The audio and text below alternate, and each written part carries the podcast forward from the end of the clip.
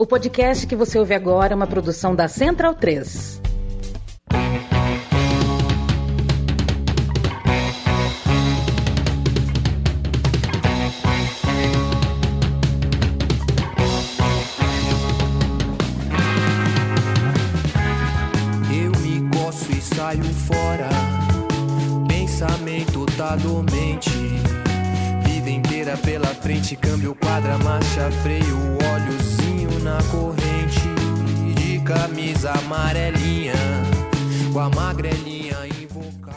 Bem-vindo, bem-vinda, amigo e amiga da Trivela e da Central 3. Hoje é dia 5 de dezembro de 2022, período noturno. Eu falo direto. Da onde que eu falo, Matias Pinto? Eu não sei o que, que eu chamo aqui, porque eu tô na Central 3, mas eu não tô na Central 3. É, eu vim ao estúdio antigo da Central 3, que hoje virou um escritório de arquitetura. Um abraço pra Duda, pra Lorena, pra Carla, pra Fê, pra Nicole e pra Bela, que no bolão tem uma lousa aqui com o bolão. Nenhuma delas acertou Brasil e Sérvia, nenhuma delas acertou Brasil e Camarões. Aí, Ah, vai lá, dá pra entender. Nenhuma acertou Argentina e Polônia. E nenhuma acertou Arábia Saudita e México. Pô, mas dizer, ela- ela- é, elas- tá 0 a 0 Elas estão a vera aí, né? Estão apostando todos. O, o- o antigo, zero a zero. o antigo estúdio Sócrates brasileiro e o atual estúdio Mané Garrincha em cadeia. Central 3 em cadeia. Em cadeia, exatamente. Eu estou aqui na, na Cônego Eugênio Leite, no bairro de Pinheiros de São Paulo, ao lado de Leandro Stein. Eu me chamo Leandro também, mas Leandro é a mim. Muito prazer para você que chegou agora. Felipe Lobo, um abraço para você e a companhia mais do que especial do meu amigo. Um dos melhores abraços desse mundo, se vocês não têm amizade dele, fiquem sabendo. Tem um dos melhores abraços desse mundo, Fernando Cesarotti. Um dos grandes corações também que eu conheci nessa caminhada da comunicação. E olha que eu tive sorte, viu? Conheci muita gente boa ah, nesse mundo. Conheci uma outra mala sem alça na comunicação, mas isso não tem como evitar. Mas conheci muita gente boa. Você tá bom, Cesarotti? Boa noite, e a mim, pessoal da, da Trivela, pessoal da Central 3, os nossos ouvintes. É um prazer aí estar com vocês para mais um dia de Copa do Mundo. Hoje foi bom hoje o dia, hein? É, mais um. É, exatamente. É que não é que foi mais um dia, né? Foi um dia histórico, um dia emocionante. É, a foto com a faixa ah, escrito Pelé é de um bom gosto, de uma sensibilidade ah, muito, muito notáveis. É, né? não, não foi preciso escrever nada. Eu acho que o fato de estar escrito só Pelé. Né? É, me lembrou um pouco como aquele, aquele famoso diálogo entre Snoop Dogg e Mike Tyson. Quem não conhece, que procure quando Mike Tyson e Snoop Dogg fala: Meu, quando o cara é conhecido só pelo nome, tem sobrenome, tipo, você não precisa explicar, tamo junto, força. Cara, é Pelé. Pelé, Pelé. Co- é Uma aula de comunicação. Pelé, exclamação. É, isso tudo é, depois de um recital, uma dessas atuações que deixam a comunicação, a imprensa, a opinião pública ao redor do mundo ah, lembrando ah, ah, e usando o- as expressões, os termos mais que a gente já conhece, né? Que é o futebol samba, que é o futebol arte, que é o futebol do gingado. É, todos aqueles estereótipos vão para a manchete, vão para a primeira página, vão para o primeiro parágrafo. E a gente aqui só tem o que fazer, só tem o que sorrir. A gente tem que sorrir mesmo. A seleção brasileira hoje entregou pela segunda vez na Copa, não coinc- coincidência ou não, segunda vez que jogou com o time completo, com o Paquetá mais recuado e com o Neymar de titular. A seleção brasileira entregou um futebol muito entusiasmante, muito elétrico, muito conectado e, nossa, em alguns momentos realmente mágico. Primeiro tempo do Brasil, mágico, bonito, feliz mesmo de ter acompanhado essa partida e a gente sabe que não é sempre que isso acontece, a gente já vê e viu campeões do mundo que não conseguiram fazer é, em sete partidas a atuação que o Brasil fez hoje. É, o, o técnico, agora ex-técnico da seleção da Coreia do Sul, não está errado, ele não está equivocado ao dizer que é pouco tempo de preparo e que isso de alguma forma prejudica os times que têm menos, ah, ah, menos elenco, mas é, esse é um argumento que poderia servir se faltasse perna no segundo tempo, né? Se nos 30 minutos finais a Coreia do Sul não tivesse perna para acompanhar. O fato é que nos primeiros 10, 15, 20 minutos o Brasil já tinha a classificação na mão. Felipe Lobo, é difícil escolher o melhor em campo hoje, né? Boa noite. Boa noite, boa noite. Até no nosso texto na Trivela, o Stein escreveu sobre o Rafinha. E eu acho que ele é uma boa escolha porque é, foi um jogador que é, foi contestado e, e tinha motivo para se contestar as atuações dele. E hoje ele foi muito bem. Aliás, como ele foi quando ele entrou contra Camarões, ele entrou bem no jogo, né? Ao contrário é, do Bruno Guimarães, por exemplo, que tinha entrado mal. É, ele entrou bem. É, então, é difícil destacar um só, porque uma das coisas que, que eu acho que esse time do, do, do Brasil tem mostrado de maior qualidade, é, mesmo no segundo jogo, quando não tinha o Neymar, é, é um senso coletivo muito bom, muito forte. Isso é um mérito. A gente falou bastante da Espanha na primeira rodada, justamente por causa das qualidades coletivas, e acho que esse Brasil tem muitas qualidades coletivas, a começar porque, por exemplo, hoje foi o, o primeiro chute a gol que acertou o gol do Alisson, que obrigou ele a fazer defesas, e quando ele foi acionado, ele mostrou Nossa. que é, é, é bom, né? Ele sabe o que faz ali embaixo dos, das traves.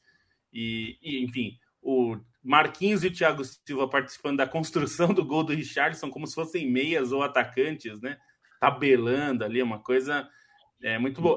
Eu, eu, vou destacar um lance defensivo que a gente que já jogou na defesa, né, a minha, uma vez na vida, o Matias também, é, a travada que o Marquinhos dá no, no som, no segundo. Um lance que já nem valeu, né? Porque estava impedido o jogador sul-coreano. Mas aquele bafafá que teve na área no começo do segundo tempo, né? Teve um chute, o Alisson defendeu, a bola sobra para o som. O som vem com aquela sede de quem caminhou duas horas no deserto para encher o pé e sair para o abraço. O Marquinhos deu uma travada que a perna do som foi até, até para trás. E eu acho que isso é um destaque também, porque o, o Brasil defensivamente é um time muito bom.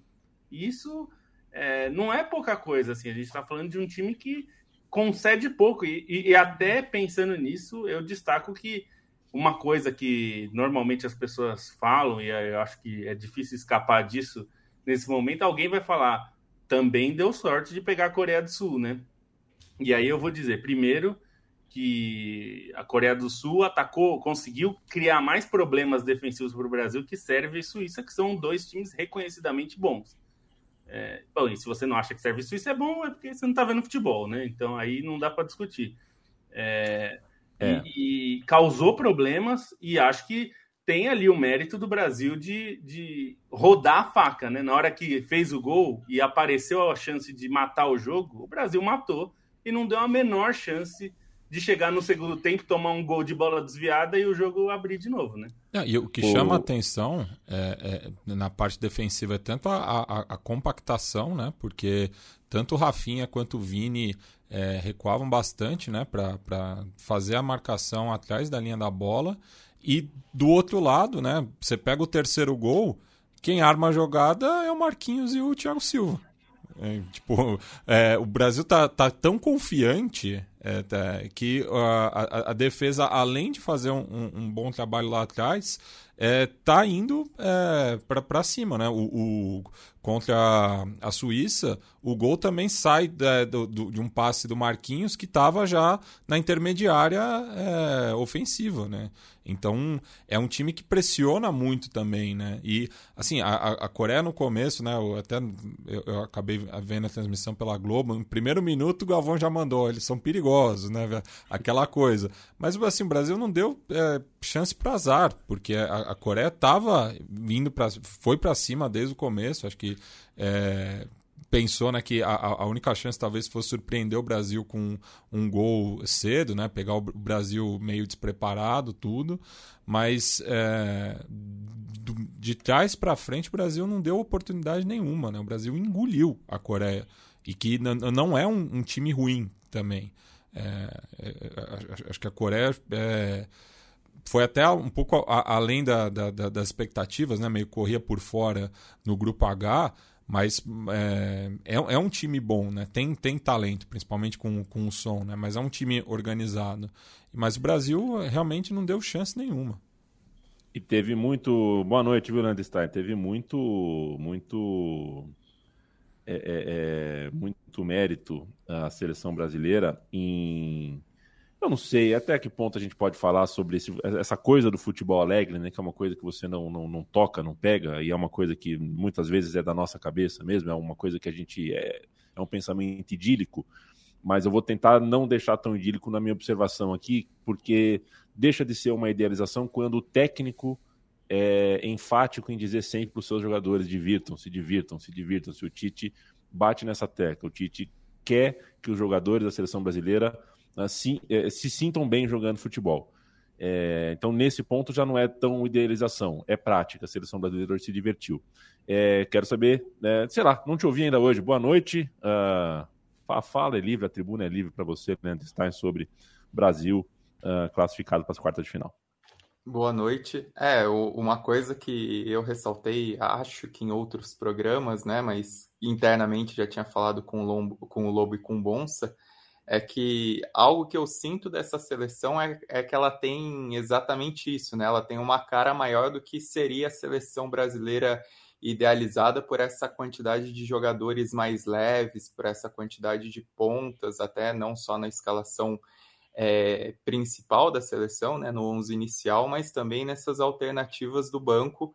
E é um time que funciona, né? Um time que tem essa leveza da, da individualidade desses jogadores não perde a combatividade com eles, como o, Matias bem ressaltou, e foi algo também que é, no jogo contra a Sérvia, para mim, foi o principal nesse sentido, mas hoje também é, acabou sendo importante. Né? O próprio Rafinha acabei é, destacando no texto, porque ele foi o, o, jogador do Brasil com mais ações defensivas entre passes que ele cortou no meio do caminho e entre é, desarmes, com seis, superou até o Casimiro é, tem essa combatividade e tem esse entendimento coletivo, essas, essas tramas, né? Eu confesso que o primeiro tempo ele foi tão bom que algo que eu já tinha feito em outro jogo dessa Copa, eu peguei e botei no Casimiro no YouTube, né? Eu estava vendo é, na televisão o jogo em tempo normal, mas eu recoloquei no Casimiro no YouTube em velocidade 2, só para ver a movimentação coletiva do primeiro tempo de novo.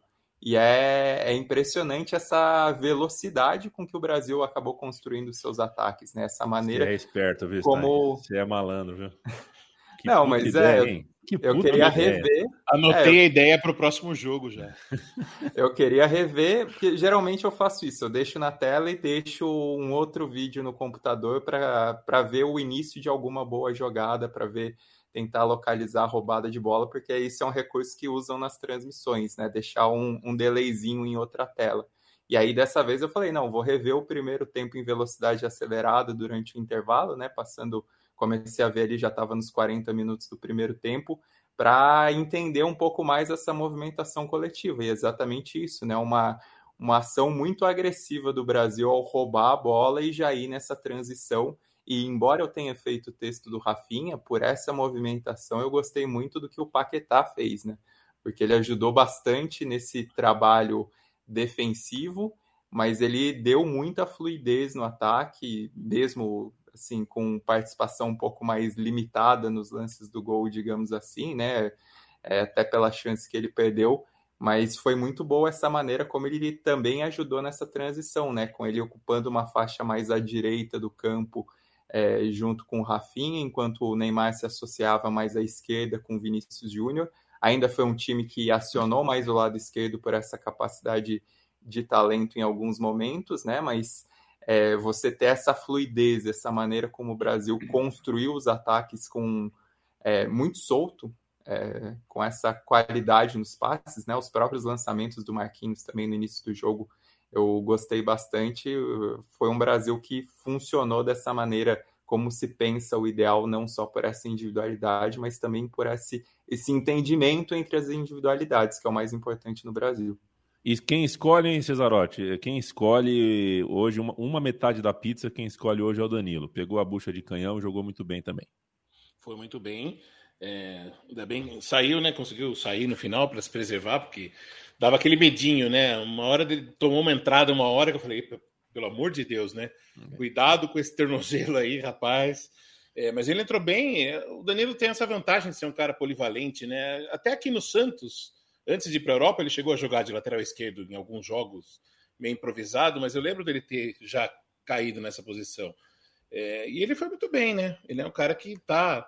É, não precisa dizer calando os críticos, porque não é uma pessoa que trabalha nesse, nessa, nesse limiar igual outros jogadores, mas ele é um cara que está cumprindo seu papel e indo além do que a grande maioria das pessoas esperava, né? É, sempre aquela tensão assim, poxa, falta um lateral, né? Não temos mais grandes laterais. Até vocês estavam comentando, acho que no programa do, do dia do jogo da Argentina é isso, né? Que não temos grandes laterais mais, mas ele está cumprindo aí a, a, a, a, contento aí a necessidade. E acho que provavelmente o Alex volta, né? Para o próximo jogo ele volta para a direita e vamos ver. Que aí vai ser um jogo com um grau de exigência maior, né? O jogo da Croácia.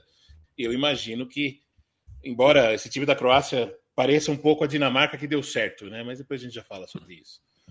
É, um, uma observação que eu, que eu tive foi, é, em alguns momentos, é, o Nagatomo, hoje no jogo do Japão, é, não conseguiu ir para a linha de fundo, porque é um, é um lateral destro jogando pela esquerda. Quando precisava cruzar com a esquerda, cruzou mal, e quando cortava para a direita, a Croácia do, dobrava ali, não deixava ele, ele vir para dentro. É, ele foi presa fácil. E, de fato, o lateral com a perna trocada tem que, tem que saber ser safo. E o Danilo foi. É, foi bem legal porque um jogo foi contraste para o outro no, numa mesma tarde. o Fernando Cesarotti é nosso amigo de longa data, jornalista. Para quem não conhece o trabalho dele, curta o Olympicast, um podcast olímpico, digamos assim.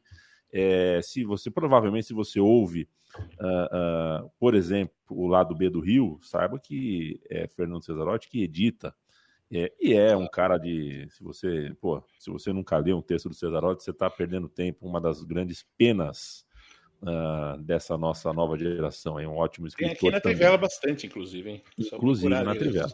Nos textos. Muita história de futebol olímpico, hein? Você que gosta de história aí de futebol, tem inclusive, muita história. Inclusive, fiquei chateadíssimo hoje do Cubo ter ficado no banco, porque o Cubo foi o, o personagem dos últimos textos que eu fiz, né? Porque ele estreou fazendo o gol da vitória do Japão na Olimpíada é. o ano passado em Tóquio e, infelizmente, ele não teve aí em condição de ser utilizado né, diretamente bem na Copa, podia ter contribuído um pouco mais aí para o sucesso do Japão. Mas deu Enquanto... até para linkar, né? Deu para linkar dois textos do Cesarotti, um do, do Pedro Sé, né, que foi herói olímpico do Uruguai, e aí eu tinha feito um texto dos gols de jogadores nascidos no século XIX, né, na, em Copas do Mundo, que foram só quatro caras, e também do Kwame Aye, né, que é o tio dos, dos ah, irmãos Aie, o irmão do Abedi Pelé, também deu para resgatar esses textos durante a Copa. A polícia de Bangladesh já está com um alerta laranja ligado, né? É, a, a, iminência de um Brasil e Argentina pode colocar aquele país em situação realmente de guerra civil. Aliás, viu, Matias, hoje na, na, na coletiva, na Zona Mista, o Dani Alves, perguntado sobre a Croácia, ele falou que a Croácia é mais ou menos como a Sérvia Oh. Não fala isso, Daniel. Oh. Não fala isso. Tudo bem, pode até ser parecido, mas melhor não falar. Usa outro exemplo. Usa outro tem exemplo. gente com o nome terminado em it, é por isso é. que é parecido. É, meu Deus do céu, cara. Não arruma essa briga, não, Dani. Você é good crazy, mas não, não, não faz isso, não. não Brenda França, um abraço. Vinícius Carrillo, João Paulo Borgonove, um abraço para você. Gabriel Soares, Caio Arthur, Vitor Forcellini. Leonardo Santana, Guilherme Kuntlatz, Miguel Oliveira, todo mundo aqui com a gente. O, o Gian do Airbnb, eu não vou alugar a casa para você, Gian do Airbnb. Eu não vou, a casa tem três lugares. Eu sei que você vai colocar cinco pessoas. Para de me encher o saco, Jean, do Airbnb. Para de Mas ele, ele tá aqui ouvindo, gente.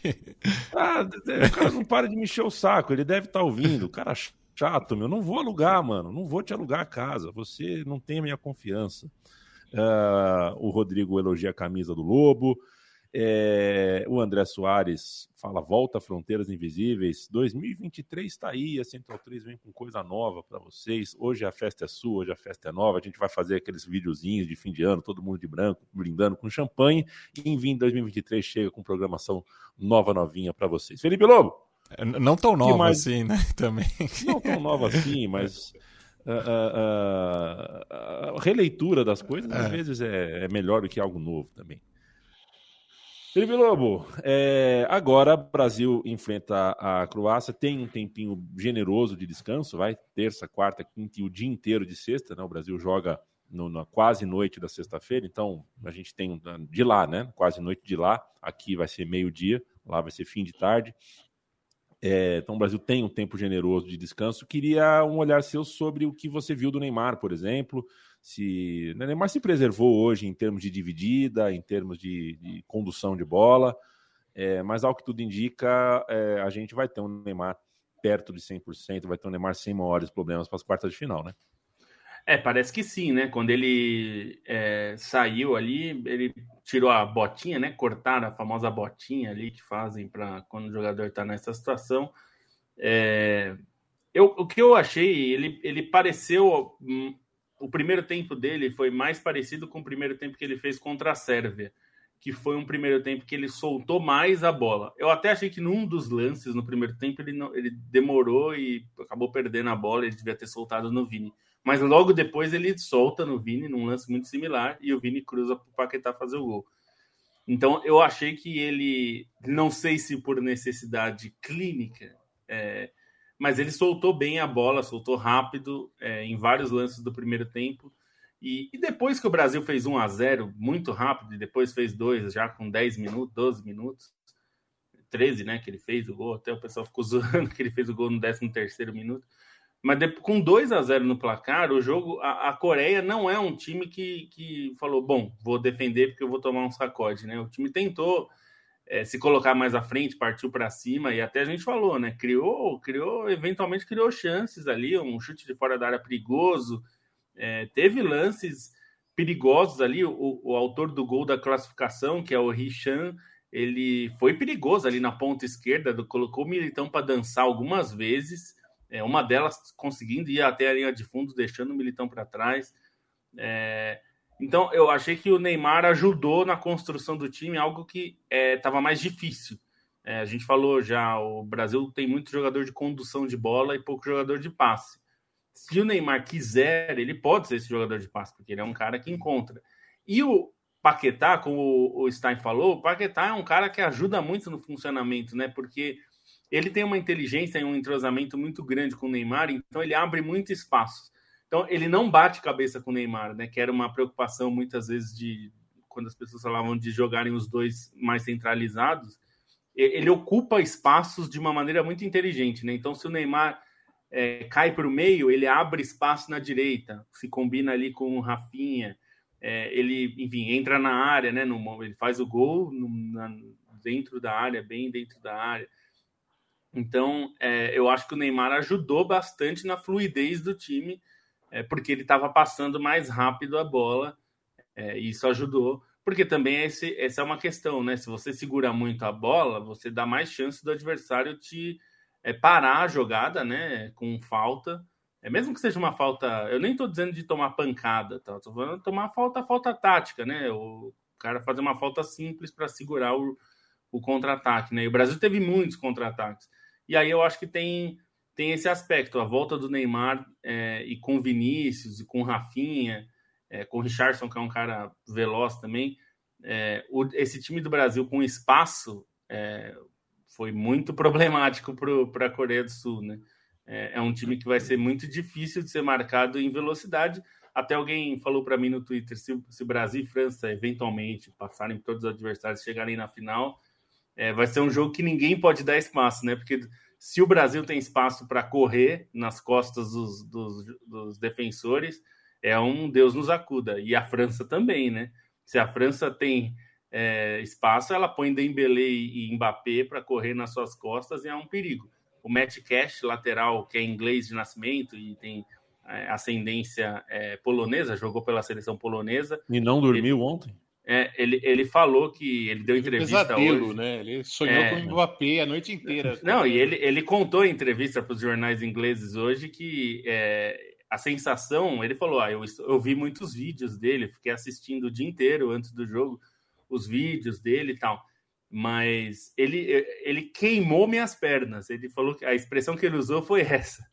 É, porque é isso, né? É um cara que corre muito e ele muda de direção muito rápido. Acho que o Neymar, o Vini, o Rafinha são caras assim, né? Porque o Rafinha tá na ponta direita e eu acho que ele jogou bem também por isso. Todo mundo espera que ele vai puxar para o meio, né? Meio Robin, assim, né? Que ele chuta forte. Só que o problema é ele dava uma balançada e foi para a linha de fundo, e criou jogadas indo para a linha de fundo e cruzando de pé direito. É, é muito difícil Primeiro marcar assim, né? É, então é muito difícil marcar alguém que você não sabe para que lado vai sair, porque se qualquer lado que ele sair, ele é perigoso, né?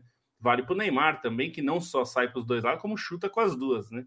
E aí é um problema também. Então, é, o Neymar, eu acho que se alguém tinha dúvida que ele melhora o time, é, acho tá que essa dúvida está sanada, né? Ele é evidentemente um cara importante.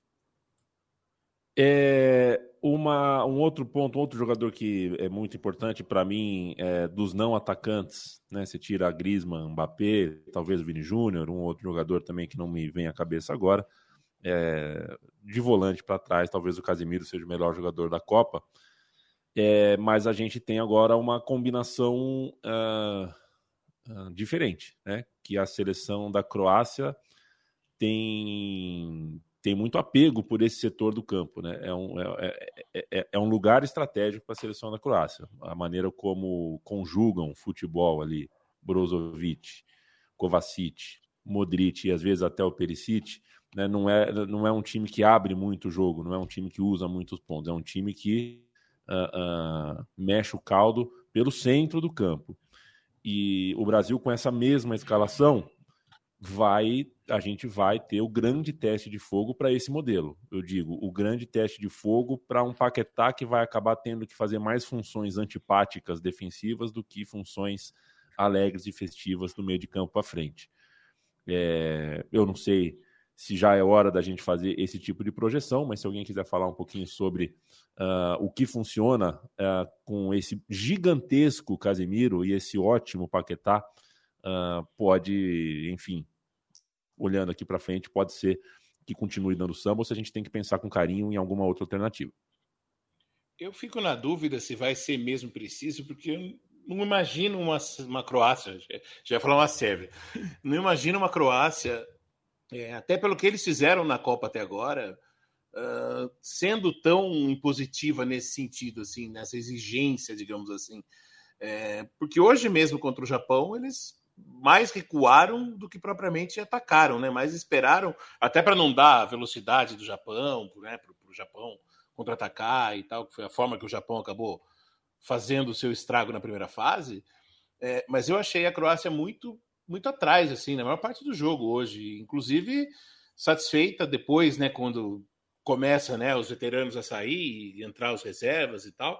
É, a Croácia me pareceu muito satisfeita e crente que ia levar o empate para casa e ia vencendo os pênaltis aí com muita confiança, assim. É, aliás, não... desde, desde a vitória sobre a Alemanha nas quartas de final de 98, que a, a Croácia não se classifica sem ser pela prorrogação, né? Pois é, pois é. E assim, e, e é muito, muito. É um time que me pareceu muito concentrado, mas é, até a ideia de você tirar o Modric no meio de um jogo, não sei se ele sentiu alguma coisa, não cheguei a ver nada a respeito. É, mas você tirar o Modric num, num, jogo como esse, me parece a impressão de que eles estavam satisfeitos. Então, é, não me parece que eles vão se abrir muito para o Brasil justamente para não correr esse risco, né? Embora o Casemiro esteja em dois, né, Leandro Stein? O cara não parece um só mesmo. O que ele está jogando nessa Copa do Mundo é, é ele joga pelo 5, pelo 8, pelo 6,5. É impressionante uh, o que o Casemiro está fazendo. Acho que uh, a gente tende a não olhar com tanta atenção para um volante em partidas onde um time tem 70% da posse de bola e até esse volante participa da construção. Impressionante como inverte bem o jogo, né? Como, como acha o Rafinha de um lado, o Vinícius do outro, como, dá, como, como faz o famoso né, o lançamento facão, como acerta os passes curtos também. É, mas acho que até o segundo tempo pode ter dado essa dica aí pra gente, né? Porque a Coreia do Sul no segundo tempo conseguiu atacar um pouquinho mais, até porque o Brasil estava mais maneiro, não estava mais rachando uh, uh, a full, né? Mas uh, que Copa do Mundo faz o Casemiro sem um segundo volante marcador do lado dele, o que eu acho que aumenta o tamanho da participação dele nessa Copa do Mundo. É, é uma, é uma Copa muito regular dele, o mais impressionante é que essa regularidade é muito alta, né? E além dessa capacidade na construção, é, e algo que ele sempre mostrou, né, essa, essa leitura dos espaços, eu tenho visto nesse jogo nem tanto. Mas, por exemplo, o que aconteceu contra a Suíça foi uma leitura dos espaços, inclusive para atacar, né, no lance do gol. Não é só a questão do chute, aqui em vários outros momentos da partida ele soube esse momento de subir, né? Até comentei na, no, no programa depois do jogo, eu listei alguns lances em que ele soube esse momento de subir. É, e, e, é algo que, que ele está fazendo essa Copa inteira, nessa né? a capacidade de cobertura do Brasil é algo que me chama muito a atenção, né? Que tem, tem sido bem feita. Nesse jogo contra a Coreia, até achei que o Brasil usou bem para esfriar a Coreia no início, foi o, a linha de impedimento, né? Foram alguns impedimentos logo de cara da Coreia ali que, que frearam alguns ataques. Quando a Coreia criou, foi num chute de longe, aí teve é, uma outra jogada mais perigosa no primeiro tempo, que foi na linha de fundo, né? Quando o Wang ele passa pelo, pelo Éder Militão ali o, e o Alisson consegue bloqueá-lo na hora do cruzamento. Mas o Brasil tem mostrado isso, né? É uma capacidade de cobertura que também é muito importante. O Casemiro é, é esse cara que amarra os pontos do Brasil, é esse cara que, que mantém uma constância do Brasil, que mantém uma segurança nesse ponto. E aí, assim, é o, é o peso de um cara que, para a seleção, ele já é muito grande, né? A gente vai saber o tamanho dele depois da Copa, mas que ele já é enorme. Poderia ser maior se, se ele tivesse em campo em 2018, talvez contra a Bélgica, mas tem essa questão das suspensões dele. É, e, e pelo, pelo Real Madrid, o que ele fez também dispensa apresentações, né? Então, ter essa Copa do Mundo também para referendá-lo como um dos maiores volantes da história do, do futebol brasileiro. É, não é nenhum exagero dizer, dizer isso, né? É exagero dizer que ele está numa casa de um Mauro Silva e de um Gilberto Silva, que são os campeões do mundo. É, ter mais essa Copa para embasar esse argumento a favor do Casimiro também é, é muito importante, até para a perspectiva histórica da carreira dele.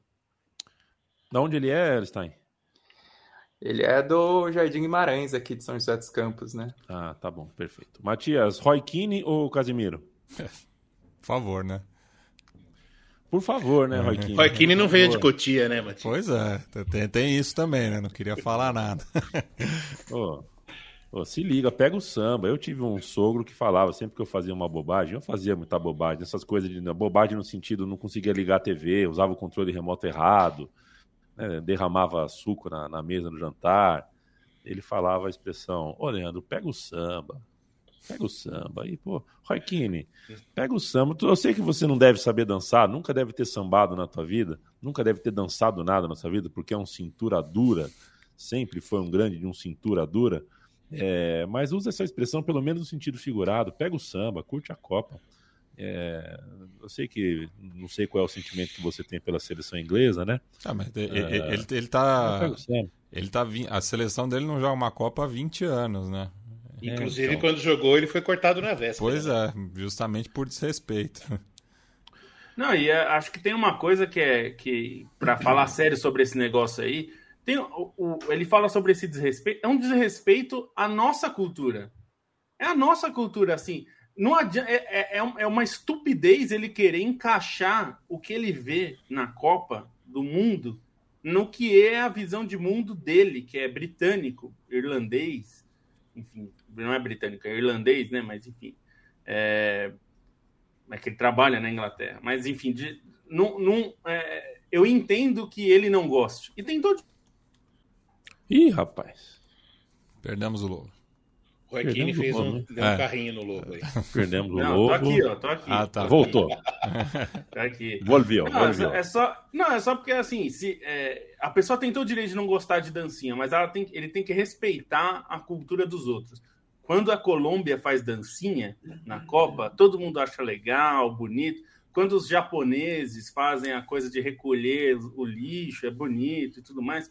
Tudo isso é cultural. É legal elogiar a cultura dos outros também é que me parece que é uma, é uma coisa assim, por ser o Brasil, e o Brasil é um. É, um, é, é um uma ameaça. Time que, é uma ameaça, um time que vai disputar o título e tal.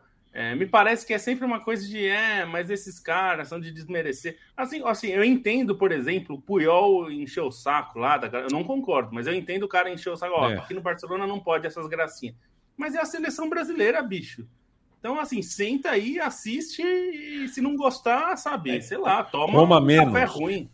Não é. gostou, a impressão que dá é que A impressão que dá é que essas coisas só podem ser prosaicas, né? Então ela só pode vir de quem não tá brigando pelo título e quem tá brigando pelo título só tem que focar no tipo, vou fazer o meu gol, vou dar um abraço no meu amigo e já vou voltar pro jogo. Né? É, quem vai tá focado no título não pudesse pensar, né? No, no, no... É, vou lembrar, hein? E, e é isso, não, lembrar um. Não, não, não é de hoje que, que vem esse cerceamento ao, aos jogadores brasileiros, né? Sendo que é, dizem que é uma, é uma suposta. Teve todo aquele lance lá do, do, do, clássico madrilenho, né? Que tiraram as coisas de contexto, tudo. É, mas, enfim.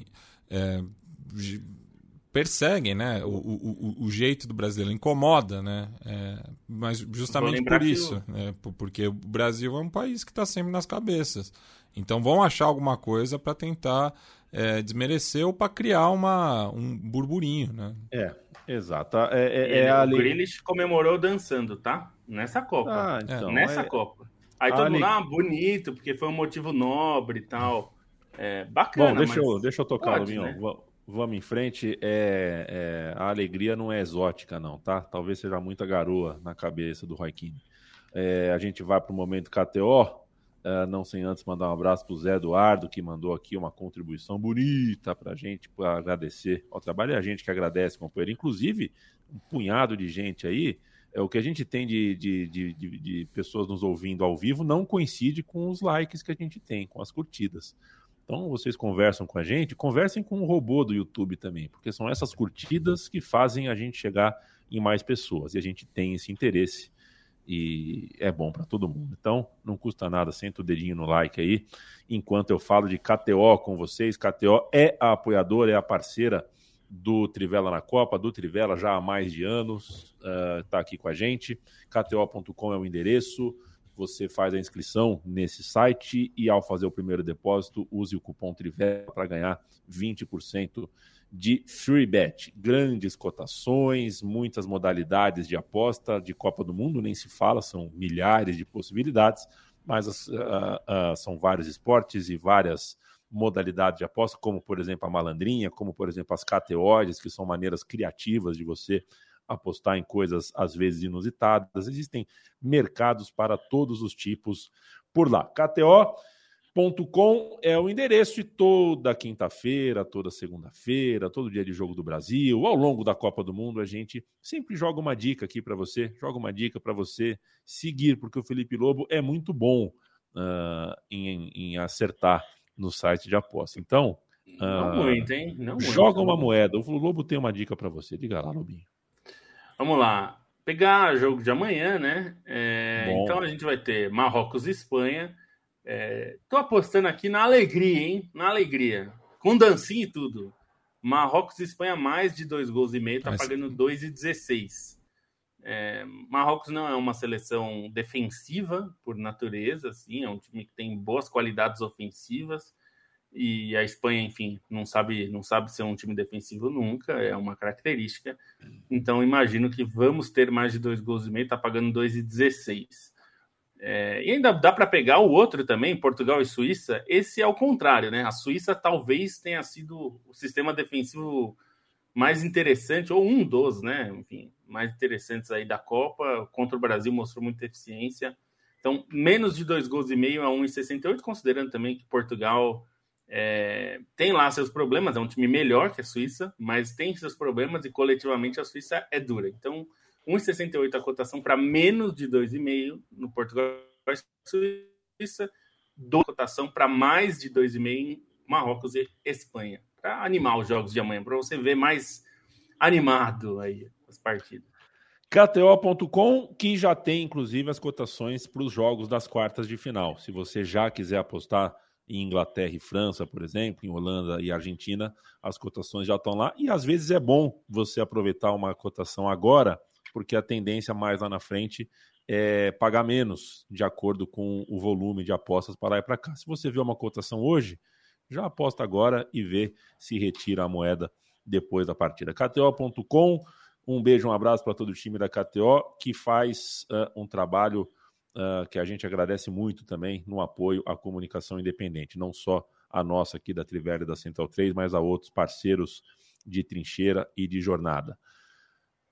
Uh, vamos lá. Um abraço pro Doug, um abraço pro Marcelo Vieira. Pelo que fizeram na Copa, Coreia do Sul ou Japão, quem foi melhor?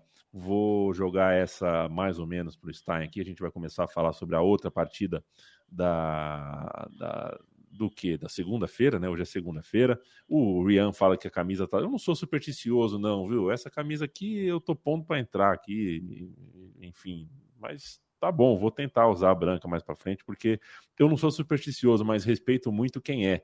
E essa coisa de esnobar gente supersticiosa dá um azar danado. Rodrigo, um abraço. Heitor, um abraço. É isso aí, Luan. Vamos todo mundo dar o like aí. Que Alcaça sempre presente. É, Leandro Stein, historicamente, até começar a Copa de 2022, quando a gente ia contar histórias sobre a Croácia na Copa do Mundo, a gente ia contar sobre a primavera de 98, aquela seleção do Sucre, que chegou numa semifinal de maneira muito bonita. A gente vai contar uh, uma ou outra coisa uh, solta aqui sobre o fim da Iugoslávia, sobre alguns ídolos uh, de história de história política, até tudo mais. O fato é que na história recente a gente fala uma coisa. Porra, depois de 2018, a Croácia para disputa em pênalti é enjoada, hein? Eles têm um goleiro que pega pênalti pra caramba. Uh, aí me aparece outro. Parece outro. Tá nascendo mais um grande pegador de pênalti para uma seleção que parece habituada à prorrogação, parece disposta a jogar prorrogação de mata-mata de Copa do Mundo. A Croácia tem agora um novo herói, um novo santo pegador de pênaltis para chamar de seu e uma vaga nas quartas de final, o que faz com que essa geração da Croácia uh, seja, se vai dar em título, né? A Croácia não funciona como o Brasil, como Itália, como França, né? não é o título que vai definir se essa seleção tem uma geração grandiosa. Já é uma geração uh, que conseguiu o que nenhuma outra conseguiu na Croácia. Bom, só antes de começar esse comentário, eu queria mandar um beijo para minha filhada Yara, que Opa. tem três anos e fica assistindo a gente na televisão. E hoje ela nasceu no Japão, foi para a escola com, as, com os coleguinhas com a camisa do Brasil, ela foi com a camisa do Japão. Que escola com três anos. É, mas falando sobre a Croácia, é, é uma seleção que, que aprendeu a disputar as grandes competições, né? Assim, aprendeu cedo, pensando nessa perspectiva de 98, mas nos últimos anos é uma, uma seleção acostumada a esse, esse nível competitivo, né? Pensando até fazendo a Copa de 2014 não foi boa, mas fazendo um recorte a partir da Euro 2016 ali, foram campanhas regularmente boas da Croácia. Na Euro 2020, desse, desse recorte das quatro, foi a pior, ainda que tenha dado um trabalho danado para a Espanha quando chegou aos mata-matas. É, mas é uma seleção que, que tem essa capacidade, né? Se vale de jogadores muito experientes no alto nível, mas é uma seleção que, quando precisa, sabe sentir a temperatura dos jogos e também pensando nesse bloco médio das equipes europeias, né? É uma seleção até que tem um costume um pouco melhor de tratar a bola. Não foi o que aconteceu nesse jogo especificamente porque o Japão, principalmente na primeira, nos, primeiras, nos primeiros 60 minutos do jogo, né, fez uma, uma partidaça para conseguir é, bloquear o meio-campo da Croácia, especialmente. Mas é uma seleção que tem grandes jogadores para encontrar essas soluções, né? E grandes jogadores que se revezam nesse papel, mesmo não tendo outras companhias ao lado. É, pensando em 2018, por exemplo, a, a Croácia teve um Rakitic fazendo uma Copa enorme, que às vezes até é subestimada por conta do Modric ao lado, né? Afinal, para mim, o Rakitic foi o, melhor jogador da Croácia e isso acaba não sendo reconhecido. O próprio Mandzukic dava uma presença de área diferente. É, e dessa vez tem outros jogadores também que, que conseguem dividir um pouco mais essa responsabilidade. Né? O Modric fez uma grande fase de grupos, o Perisic está cada vez aparecendo mais como esse segundo nome. Ganha um Vardiol na zaga que é melhor do que qualquer um desses que, que passaram pela Croácia. Eu diria Vardiol tem potencial para ser o, o, melhor zagueiro da história da Croácia, pensando é, nos nomes até na Copa de, de 98, pensando nos caras que jogavam mais recentemente.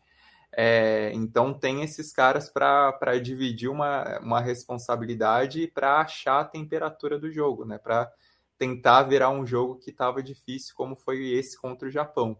E aí você também ter um bom goleiro, um goleiro que se agiganta nesse momento, né? É super importante, pensando que em 2018 o Subasic, ele teve até um confronto grande com o Schmeichel, né? Foi um, uma disputa de pênaltis em que os dois goleiros foram muito bem e ele ainda assim conseguiu se sobressair. Dessa vez, Livakovic sobrou bastante, né? Assim, o, os japoneses foram mal nas cobranças. E só antes de passar a bola, só para pontuar algo importante sobre o Japão, o Japão nessa campanha ele acaba se destacando muitas vezes pelos nomes de, de ataque, né? Os jogadores que entraram e deram calor, os jogadores fizeram a diferença contra a Espanha e contra a Alemanha, mas o Japão tem um meio-campo muito bom. É, três jogadores de alto nível que até se revezaram na, na fase de grupos, né? O Morita, o Endo e o Altanaka, e nesse jogo especificamente o Ataru Endo fez uma partidaça até pelo nível de confronto, né? Por enfrentar esse meio-campo da Croácia, assim, foi uma senhora atuação os primeiros 60 minutos, não só nesse papel defensivo mas também até para construir as jogadas, para subir, né? Aquela, aquela chance perdida do Camada, por exemplo, no primeiro tempo foi um passe dele que quebrou as linhas. É um cara que já vinha muito bem no, no Stuttgart, né? O capitão do Stuttgart, é o cara que salvou o Stuttgart do rebaixamento na temporada passada com gol aos 47 do segundo tempo, né? Para livrar do, do risco de playoffs do rebaixamento. E também sai grande dessa Copa do Mundo. Não vinha sendo tão mencionado pensando nos outros destaques, né? Pensando no Doan, pensando no Assano, pensando no Mitoma, mas é um cara que fez uma Copa do Mundo muito boa e nesse jogo especificamente atuou em altíssimo nível. O Ito jogou muito hoje também, hein, Stein, pelo corredor direito ali. Uh, é que, muito. Assim, vendo ele nas eliminatórias, você acha até pouco, mas as eliminatórias ele foi o cara que basicamente transformou as chances do Japão para ir para a Copa do Mundo. Né? O Japão começou mal uhum. e deslanchou muito com o Ito e com o Mitoma também, principalmente no finalzinho ali. Muito bem, muito bem mesmo. Uh, já não foi tão bem a execução da, das cobranças de pênalti, inclusive com um desses jogadores que no olhar rápido a gente achava né, que seria porque é o mais é um dos nomes badalados do futebol japonês que atua na Europa, é o camisa 10, mas a Copa, a Copa do Minamino, né? A Copa do Minamino muito abaixo do resto do, muito abaixo dos principais destaques aí da seleção japonesa. Uh, há quem diga aqui nos comentários, o Matias, que a seleção da Croácia parece pregada, que a seleção da Croácia tem uma idade uh, avançada, de acordo. É... E, e o, vai enfrentar o Brasil que está pelo menos 120 minutos mais descansado, né? Sem falar na, na, nas substituições, né? Então, é, também, também não vejo muito o, o, que fazer, né? O Molit tinha que descansar, o Perisic também. Os mais veteranos, esses jogadores que podem desequilibrar com o Brasil. É, eu, eu entendi perfeitamente a leitura de jogo naquele momento, porque não acreditava que a prorrogação é, ia ser definida né, por, por um gol. Acho que a Croácia estava bem satisfeita, concordo com o Cesarotti, de levar para as penalidades, onde acabou se consagrando. Né? Eu, eu, uso, eu uso um jogo, viu, Lobo, como, como exemplo aí, é, para fazer o contraponto, né? Eu não discordo dos amigos, mas só para fazer um contraponto. É claro que é totalmente diferente a força da, do Canadá para uma força, por exemplo, a força que o Brasil pode exercer uh, sobre a retaguarda croata na sexta-feira.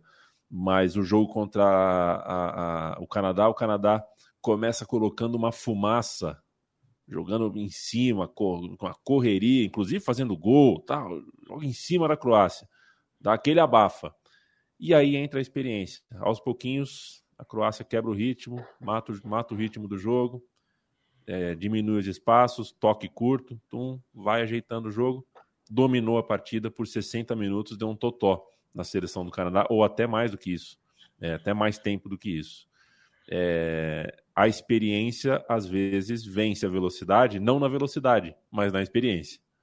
É, sem dúvida. E é, é curioso porque, assim, é, diferente do que foi contra o Canadá, eu acho que o Japão conseguiu fazer um jogo melhor que a Croácia na maior parte do tempo.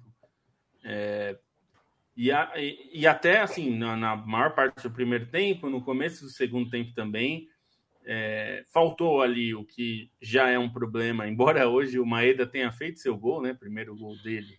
É, mas eu, eu acho que ele já não devia ser titular, né? O, o Assano dava mais, é, mais energia ali na frente, embora eu até acho que o Maeda tecnicamente é melhor do que o Assano, mas o Assano é um jogador é, muito voluntarioso, né? Ele se joga, corre muito. Ali no segundo tempo ele ficou correndo muito sozinho no ataque. É, mas é, é, a, a, experiência também tem isso, né? Eu acho que a, a Croácia, no momento que faz o gol, e eu acho que o gol é muito mais mérito da Croácia do que demérito do Japão, né? Ah, as pessoas defendeu mal, tal. Putz, é um cruzamento de zagueiro. Quer dizer, você tá marcando os caras certos, né? Que o zagueiro subiu, acertou o cruzamento, o Lovren acertou o cruzamento e o Perisic deu uma, uma cacetada de cabeça, né? Nem foi, não foi uma bola assim que ele subiu é, no foi, meio da. Foi da, na medida. A bola veio. Foi na medida. É, a bola veio, é. ele nem precisou sair assim do chão. Ele, é que ele acertou uma cabeçada com muita potência, né?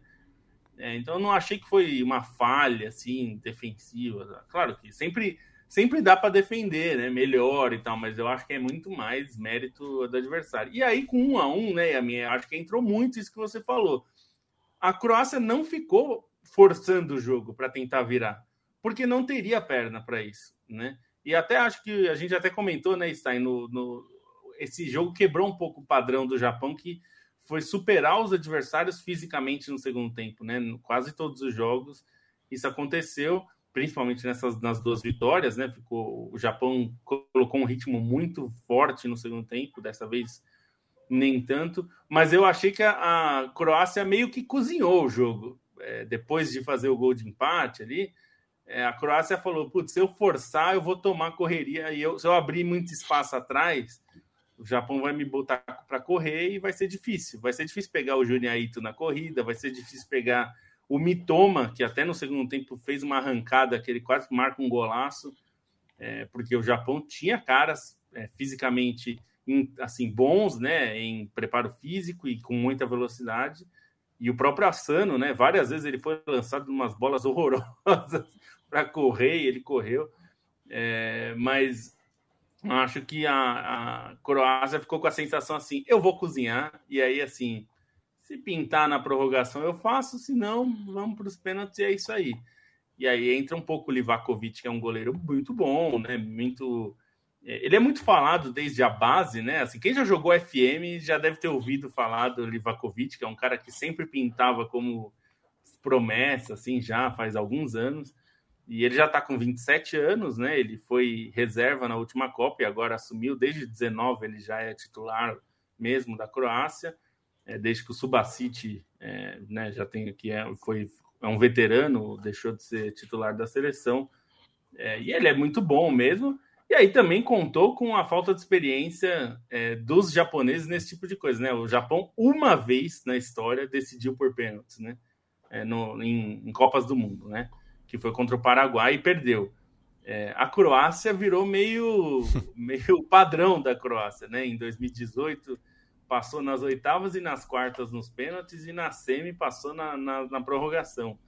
Então é um time que, me, até por ser um dos times mais experientes da Copa, né? Mais velhos da Copa, ainda que tenha tirado o Modric e o, e o Perisic, e eu achei que ele tirou, que teve gente que falou, nossa, como você tira o craque do time? Bom, o craque tem 37 anos, e ele pensou: se a gente passar, eu preciso do Modric inteiro. Porque se eu jogo... Tá pendurado, né? Tava pendurado é, com um cartão amarelo sofrido no, no, no, jogo do Canadá, acho que ele levou amarelo, né? Então era muito perigoso deixar o cara se matando lá, né, por 120 minutos. Tirou na prorrogação já, que já é um desgaste grande, mas saiu no começo da prorrogação. Então É, eu achei que a Croácia foi na, na, na maciota ali, na experiência e apostando que o Japão ia sentir. E pelas cobranças que foram horrorosas, né? Vamos dizer que o Livakovic foi excelente nas defesas, mas todas as cobranças foram ruins, né? do Japão. É, é, é aquela máxima, né? O, o, ele esperou a batida, ela veio ruim, ele se consagrou, é. né? Então, goleiro bom pega quem bate mal, porque quem é. bate bem vai fazer o gol, né? Não tem pênalti bem batido, bem batido mesmo, é, é, não dá para pegar. O goleiro bom tem que pegar os que não são tão bem batidos, né? Ou são mal batidos. Ele fez isso. Você é um bom batedor de pênalti, Lobo? Eu já fui mais, viu? Antes do meu joelho ficar meio bichado. É. Eu nunca tinha perdido um pênalti até a última Jorge Campos, aí perdi na. na, na Leandro Campos. Stein, você é um bom pegador de pênalti? Não, não sou. Matias Pinto, você é um bom cometedor de pênalti? Não, como cometedor não. Já fiz alguns, mas eh, sem querer. Não, não. Fernando Cesarotti, você é um apitinho nervoso? Você é um bom dador de pênalti? eu sou um péssimo árbitro, como quem esteve na Trifon que eu apitei já pôde presenciar. Então, eu já fui, eu já joguei. Eu abortei. Eu não lembro de ter apitado o jogo seu, mas. É, é. Um beijo pro Frodo. O Frodo é meu principal elogiador coisas, de arbitragem. Uma das coisas mais ridículas que eu já vi na minha vida foi o, o Frodo fazendo 10 minutos de chilique contra o árbitro em uma, uma Copa Trifon. Assim, uma coisa... Foi contra mim, inclusive. Foi, provavelmente. você. Coisa mais ridícula que eu já vi na vida. Mas eu, eu, eu, devo dizer um abraço pro Bruno Winkler, que é, ele me expulsou em uma Trifon. Ele ouve a gente, então eu vou falar sim até o fim da minha vida. O cara é ah, é meu outro, amigo. Inclusive aqui, outra, outro é. elemento aqui da Central 3, Fernando Vives, é, quando eu participei da primeira Trifon que eu joguei, ele marcou um escanteio, ele inverteu um escanteio que decidiu o jogo que eliminou o palmarense da, das semifinais. Foi lamentável, Fernando Vives. É. E o Vives também apitou a final e não marcou uma falta no goleiro, que era clara, e aí a decisão foi para os pênaltis e o goleiro não pegou os pênaltis. Na ocasião, é. o goleiro era eu que sofreu a falta e depois não, não ajudou muito na disputa por pênaltis. Ou seja, o Vives que está dormindo safra. nesse momento. Ele que, ele que está é. dormindo e ele que eu não sei, né, se na, na derrota da Austrália para a Argentina, não sei se ele saiu à rua e alguém mandou ele enfiar a bengala. Essa história, quem é amigo dele é amigo, sabe dessa história. Quem não, não é. Melhor porque ele é, é, ele é loirão, né? Ele é loirão, ah, ele parece um alemão, né? E para ser quando... justo com ele, quando eu reclamei da falta, ele falou que não viu, então isso aí não, não tenho tanta bronca com ele enquanto tem gente do meu time que tem mais bronca por causa dessa falta. É, só para dizer que o Stein, quando a gente ainda tinha mais gente na redação e fizeram uma pelada lá no escritório, oh, o Stein marcou um gol de voleio numa pelada nossa que eu vou te falar, hein? É um negócio espetacular. E só para voltar ao jogo, o pessoal tá falando de falta malícia ao jogador de japonês. Eu não acho que falta malícia, nem falta confiança. Acho que o Japão é um time bom e bem armado, bem treinado. As jogadas de escanteio ali, aqui sai o gol, é uma jogada claramente trabalhada. Não achei que faltou nem malícia nem confiança. Acho que faltou, primeiro, perna um pouco. Acho que o time sentiu mais do que nos outros jogos, onde ele claramente foi superior. E, e experiência, experiência, por exemplo, a Croácia é, mais, é um time bastante experiente, assim, é experiente, não é experiente no nível do Brasil, porque o Brasil disputa num nível muito alto e está sempre entre os, é, pelo menos nas quartas de final da Copa aí, né, enfim, quase sempre, né. O Brasil sempre passa da fase de grupos desde 66, né? Que foi a última vez que caiu na fase. Quartas então, assim, é obrigação, né? Assim, o mínimo então, de é. obrigação é... é, chegar nas quartas. Ah, o, Brasil é... é... o Brasil é mais experiente que a Croácia, mesmo não tendo jogadores tão mais. E outra, né, jogadores, né? Mas o Japão, a experiência não se constrói do dia para a noite, né? Você precisa ter caras que né, entendem que, o, que a Croácia estava cozinhando o jogo e mais do que entender, você precisa conseguir se impor fisicamente, que eu acho que é a parte que eles não conseguiram.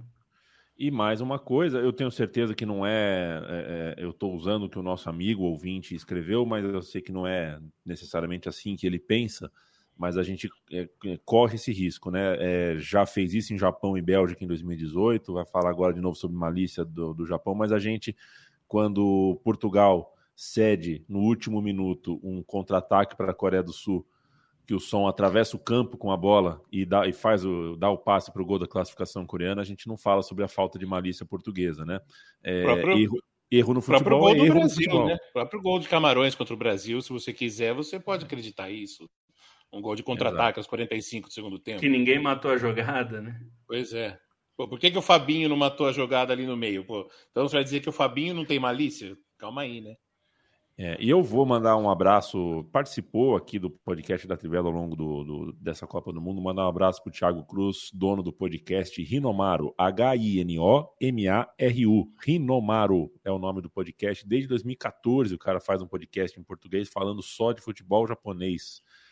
É, para quem gosta ou para quem quer se aproximar do futebol japonês acho uma boa. E digo uma coisa, viu?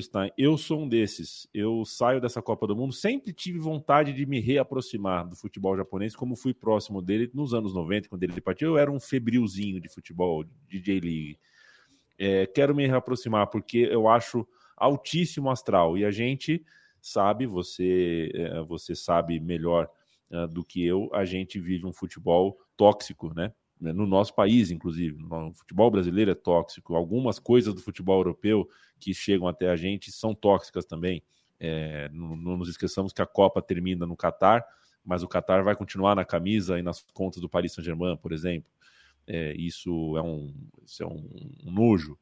Mas, nossa, o, o, Japão, o futebol japonês me deixa alto astral, assim. A participação japonesa me deixou feliz de ver e acho que é um, que um. Eu vou tentar, vou me esforçar para tentar assistir um jogo ou outro, ficar um pouquinho informado sobre as coisas que acontecem naquele país. Japão e Estados Unidos, que, poxa, uma liga também que já falei aqui, já dei meu braço a torcer, já não tenho mais a mesma birra que tinha dois, três anos atrás, e outros lugares como eles, entre eles, Marrocos, que amanhã pode viver o grande dia da sua seleção em, na história. É, a seleção marroquina, a gente costuma ver ao longo do ano, quem tem rede social vai esbarrar umas 12 ou 14 vezes ao longo do ano na torcida do Raja Casablanca cantando de maneira muito incrível. A gente fala: nossa, esses caras são muito fodas, gostam muito de futebol. Esses caras amanhã estarão morrendo uh, uh, de vontade, morrendo de desejo de se classificar. Vão pegar a Espanha puta jogo. É, vamos, vamos encaminhar para o final aqui, fazendo já uma, uma prévia, vai, uma prévia rapidinha sobre os jogos de amanhã, Marrocos e Espanha. Que tal para você? É, aí só para complementar sobre as indicações, indicação do blog O Futebol no Japão do Globo Esporte, do Thiago Bombom, bom também. que é muito, muito bom. Até lançou um livro recentemente pela Corner, né? Não cheguei a adquirir o livro, porque o lançamento foi na época que a gente estava morrendo com o guia da Copa, mas também é uma recomendação para quem quiser procurar na loja da Corner, assim, o material do, do Thiago no blog dele é sensacional. E, e, sobre Marrocos e Espanha, é um jogo que eu vejo com muitas expectativas, porque, assim, não, não duvido que seja talvez a, o, o melhor jogo dessas oitavas de final pensando no que foram as outras partidas, assim, na, na diferença entre os times, eu acho que a tendência é que o, os jogos dessa terça-feira sejam os melhores das oitavas de final, em termos de, de equilíbrio, em termos de, de disputa mesmo, e, e, é algo que até reforço que, que talvez encaixe o jogo de Marrocos contra o da Espanha por conta do, do próprio estilo, né? Marrocos é uma seleção que se sente confortável com uma posse de bola no campo defensivo, enquanto a Espanha é uma seleção que costuma subir a sua pressão e fazer essa toque de, esse toque de bola mais alto, né? Então, é, não é necessariamente um, um, estilo que incomoda um ao outro, assim, são dois estilos que, que podem até se encaixar nisso e fazer um grande jogo, é, Marrocos é uma seleção que, que eu gosto também muito da combinação, né, entre jogadores muito técnicos na defesa, entre um meio-campo de mais pegada, de mais força física, e também pontas muito talentosos, né, pontas que, que conseguem poten potencializar os contra-ataques. E Marrocos, é, tanto se falou dos treinadores africanos, né, dos treinadores é, dos cinco, das cinco seleções africanas terem treinadores nascidos na África dessa vez, é, quem tem mais me agradado é o Regrag, o treinador, o, o treinador da, de Marrocos, é um treinador que foi campeão pelo Ida Casablanca, que é outra das torcidas fantásticas, né? E assim, posicionamento, próprio posicionamento político da, da torcida do Ida também acho sensacional e convido para quem quiser procurar texto na Trivela que a gente tem sobre isso, falando sobre essa história dos, dos ultras do, do Ida Casablanca. E, e, vai pegar uma Espanha que no fim vai precisar corresponder, né, em relação ao que foi a estreia muito impactante, ao que foi um jogo contra a Alemanha bom, mas ainda insuficiente para buscar essa vitória, e depois o que, que aconteceu na acomodação contra o Japão, né? É, por essa, essa, esse, esse caminho, esse caminhar na Copa do Mundo, até vejo a Espanha num, num nível de pressão parecida com que o Brasil entrou hoje para corresponder contra a Coreia do Sul.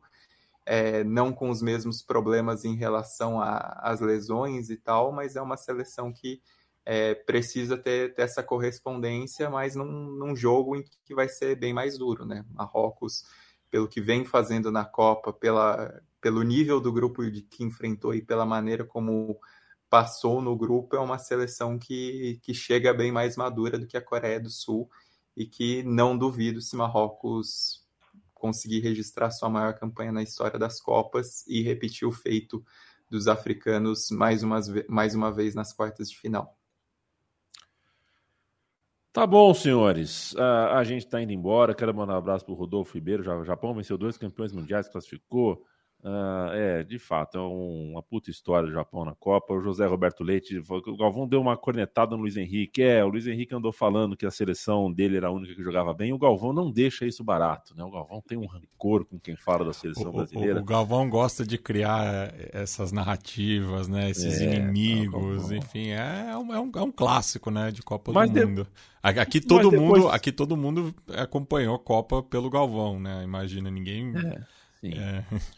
Mas depois perdoa, né, Matias? É. Veja o, que, o quanto ele falou do Rock Júnior em 2005, Sim. no ponto do Rock Júnior sumir do mapa não, da seleção. O, o, o Rock Júnior tá foi um dos poucos jogadores que peitou o Galvão publicamente, né? Então acho que a, até tem uma questão de respeito aí também, né? Atualmente. É, o cara colou lá. Só que nem o Rock Júnior, nem o Júnior Capacete fez o pombo com, com, o pescoço hoje. Só a Ana Tais Matos, uh, a quem mando um beijo e um abraço pela coragem de, em pleno plim-plim, fazer o pescocinho do, do, do, do, lobo, do pescocinho do pombo, que Felipe Lobo já, já confessou aqui que faz sozinho, né? Claro, não faz na frente das câmeras, mas quando tá tomando banho, quando tá escovando dente, ele faz o pescocinho do lobo, né, né, né pombo?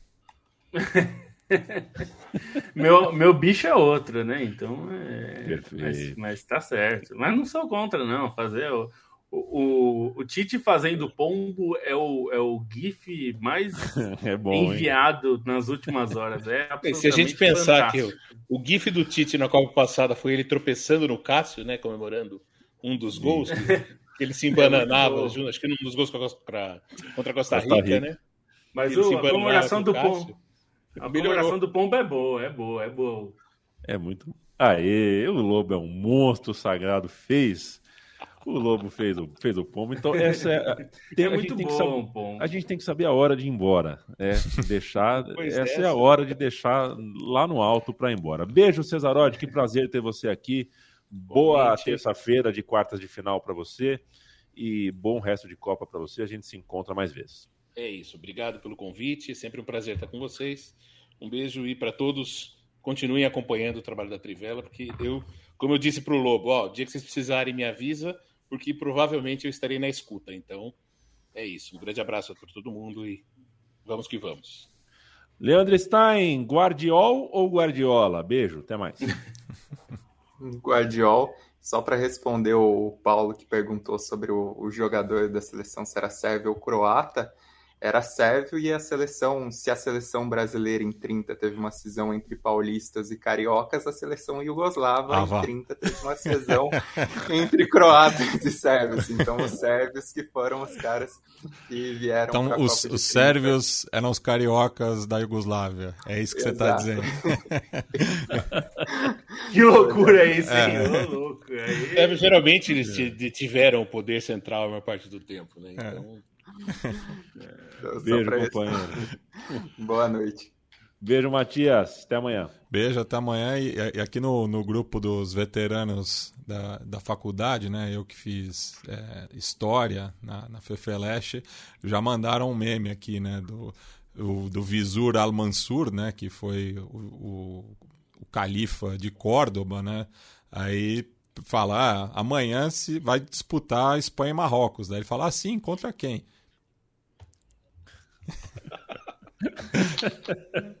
Aí é pra acabar, né?